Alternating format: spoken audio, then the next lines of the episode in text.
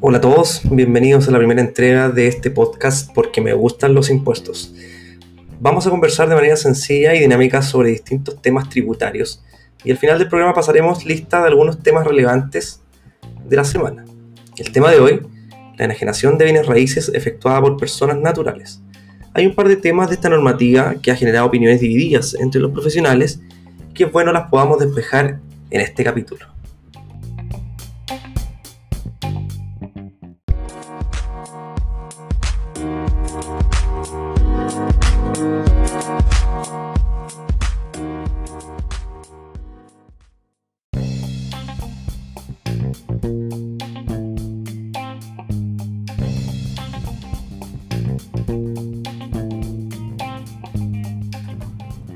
Bien,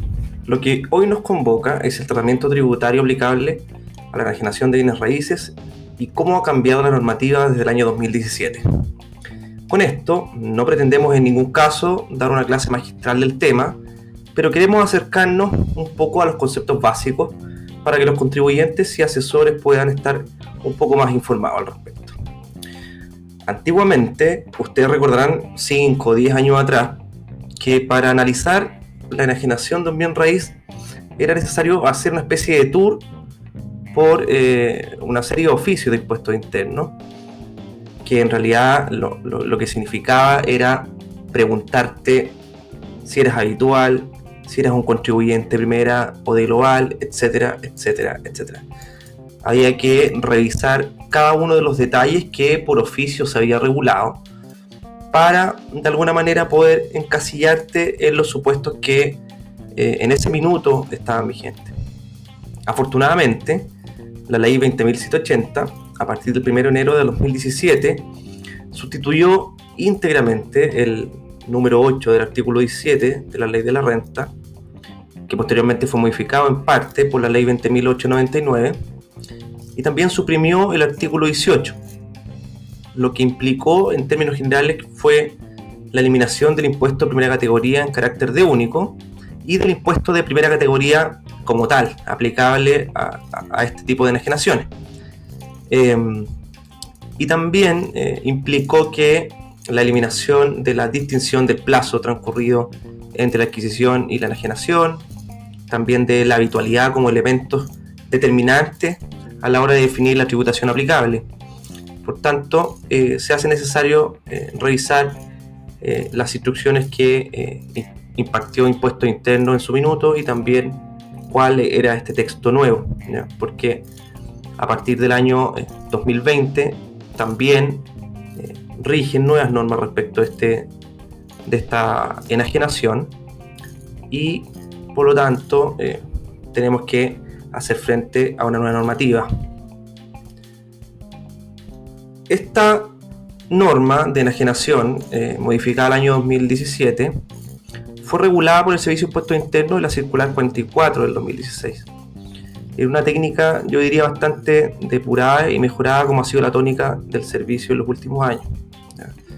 Eh, siempre que hay una reforma tributaria, por mucho que nosotros pensemos que es solo un maquillaje,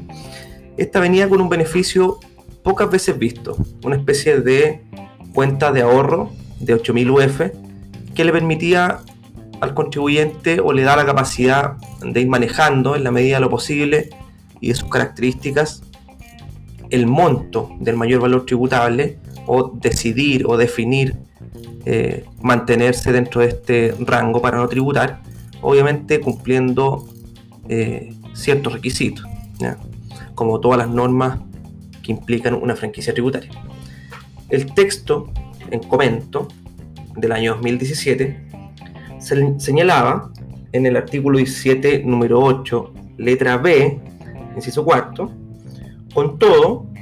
en los casos señalados no constituirá renta solo aquella parte del mayor valor que exceda, independiente del número de enajenaciones realizadas, del número de bienes raíces de propiedad del contribuyente y con los requisitos antes señalados, la suma total equivalente a 8.000 unidades de fomento. Para el cómputo del valor de esta se utilizará el que tenga al término del ejercicio en que tuvo lugar la enajenación respectiva. el, servicio mantendrá a disposición de los contribuyentes los antecedentes que disponga sobre las enajenaciones que realicen para efecto de computar el límite señalado. Este monto eh, era acumulativo, o es acumulativo, como sabemos, eh, y cada uno de los contribuyentes cuando lo va utilizando tiene que mantener una especie de cuenta de ahorro que se controla en el formulario 22. Eh, y en particular, el contribuyente lo que hace ahí es ir descontando las enajenaciones que realiza año a año sin, sin importar el número, el número ni de, activos que, posee en el fondo. El, inciso que sigue, el quinto, establece que el, mayor valor que se determinaba eh, en esta enajenación, mientras cumpliera con los requisitos señalados en los párrafos precedentes, eh, y que excediera, por cierto, el límite del ingreso no renta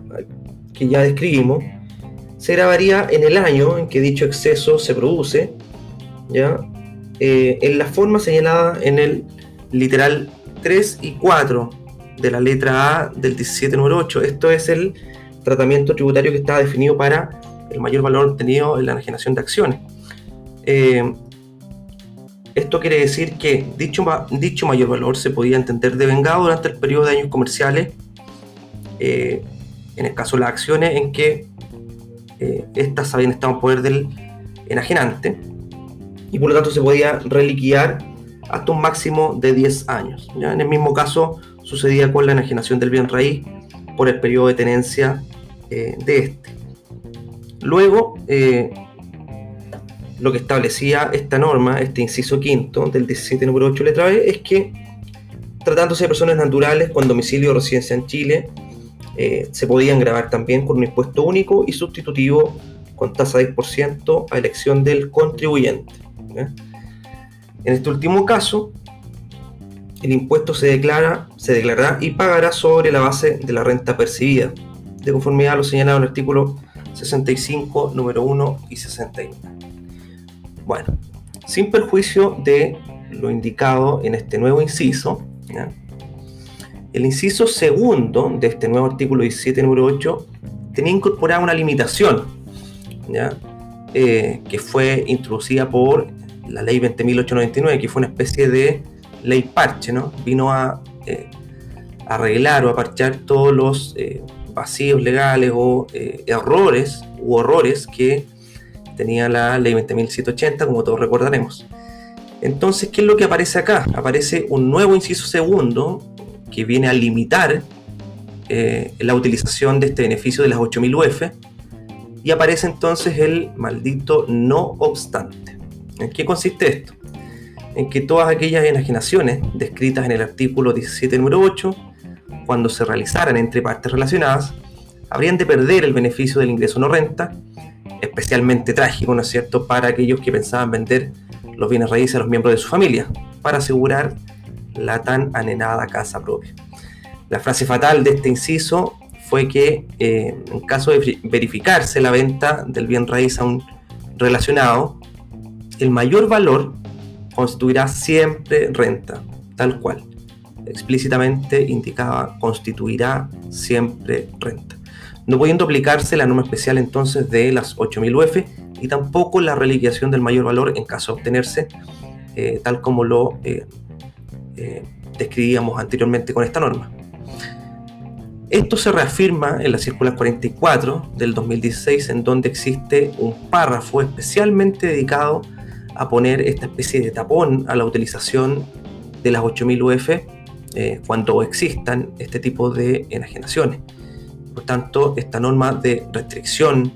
de uso de la franquicia. En la página 46 de la circular 44 del 2016.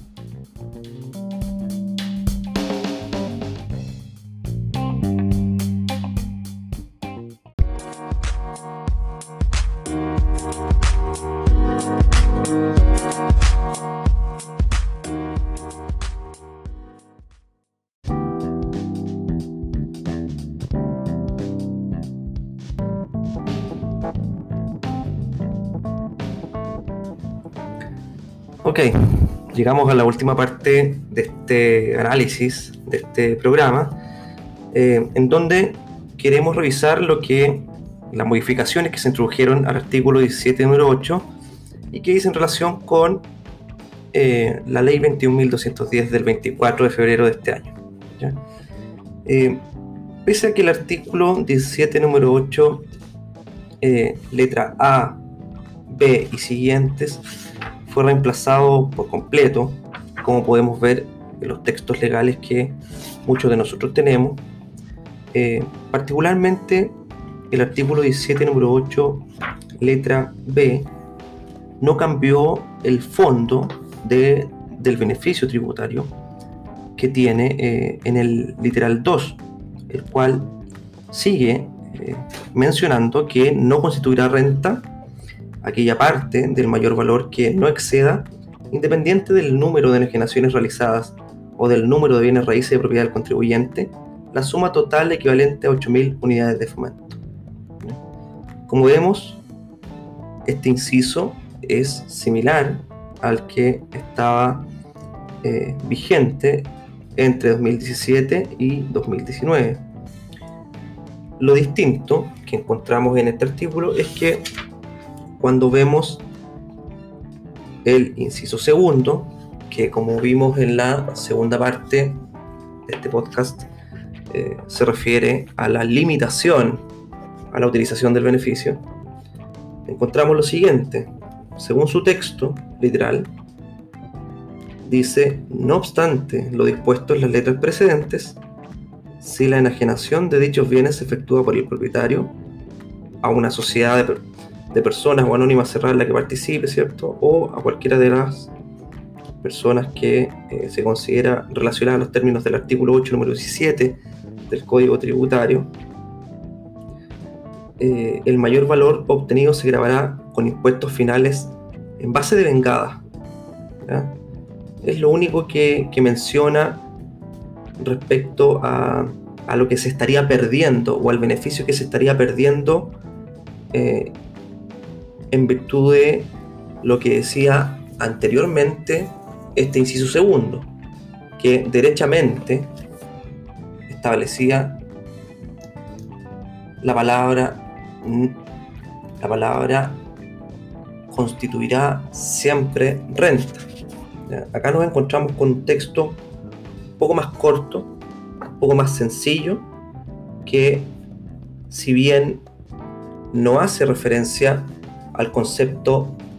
el mayor valor constituirá siempre renta, establece que existe una pérdida ¿cierto? del beneficio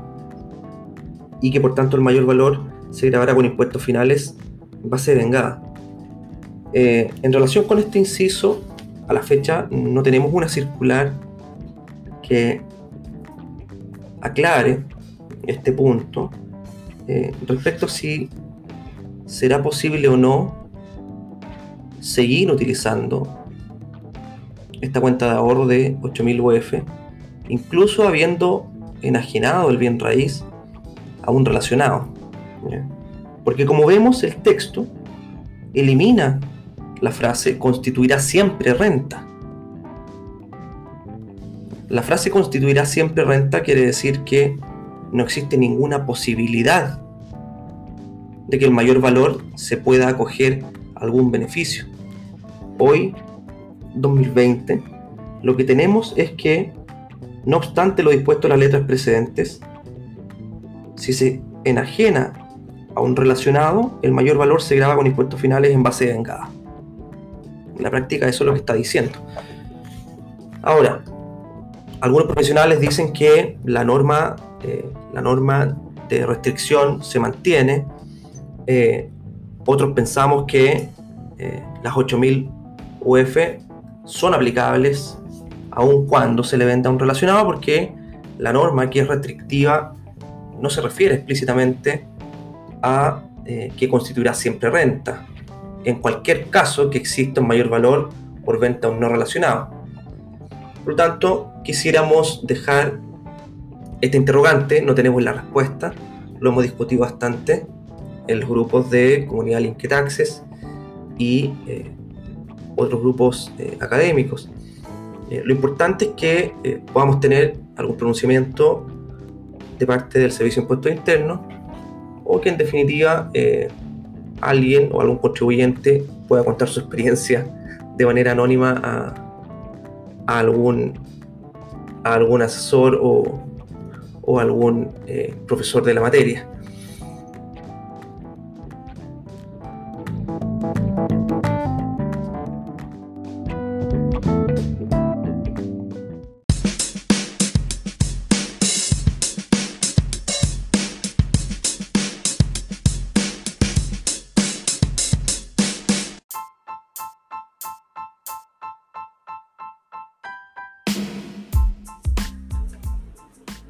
Revisado la normativa eh, del año 2017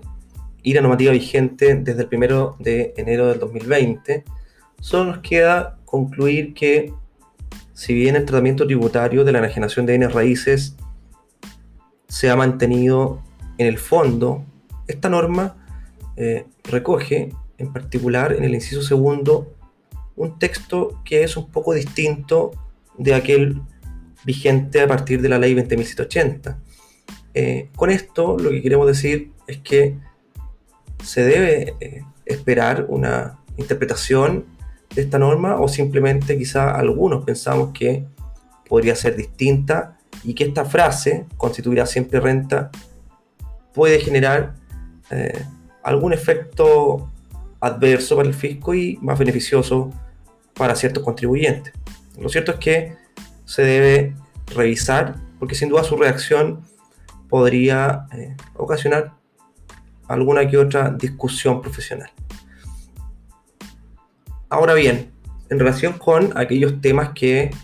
son relevantes para el inicio del ejercicio, eh, quisiera destacar un par de situaciones que tienen que ver con el cierre de los estados financieros. Eh, como sugerencia para todos los que estén eh, escuchando, eh, es recomendable que en esta fecha se pueda efectuar una estimación de la provisión de impuesto a la renta e impuesto diferido, si se quiere, de una manera más detallada, porque así en abril,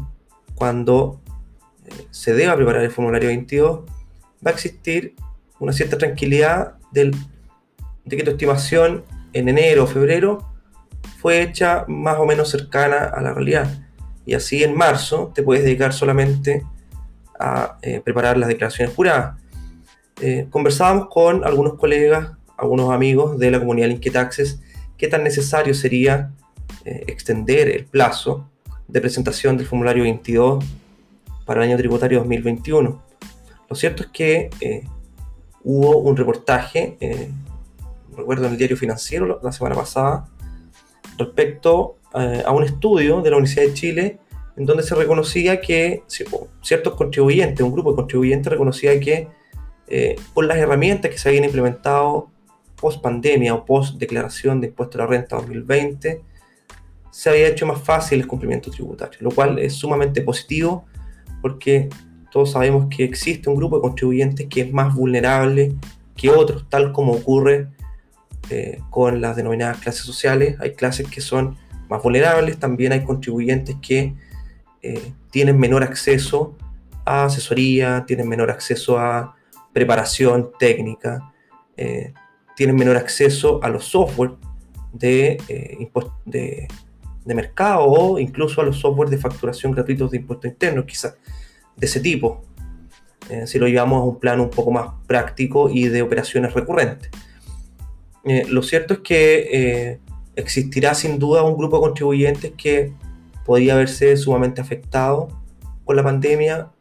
producto de que los casos están volviendo a ser similares a los periodos más altos en los meses de junio, julio, y es de esperar que eh, el Ministerio de Hacienda, Impuestos Internos o eh, algunos eh, diputados o senadores puedan levantar alguna iniciativa que mejore las condiciones de declaración de impuesto a la renta de los contribuyentes que son más vulnerables o pueda eh, efectuar eh, algún calendario eh, mediante el cual no se apliquen ningún tipo de multas por el envío de declaraciones juradas o de formulario 22, inclusive con retraso. Nosotros creo que todos esperamos que, o todos entendemos que el promedio o la gran mayoría eh, de los contribuyentes en nuestro país son contribuyentes que cumplen,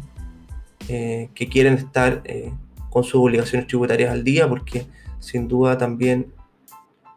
el no estar al día en sus obligaciones tributarias también puede perjudicarlos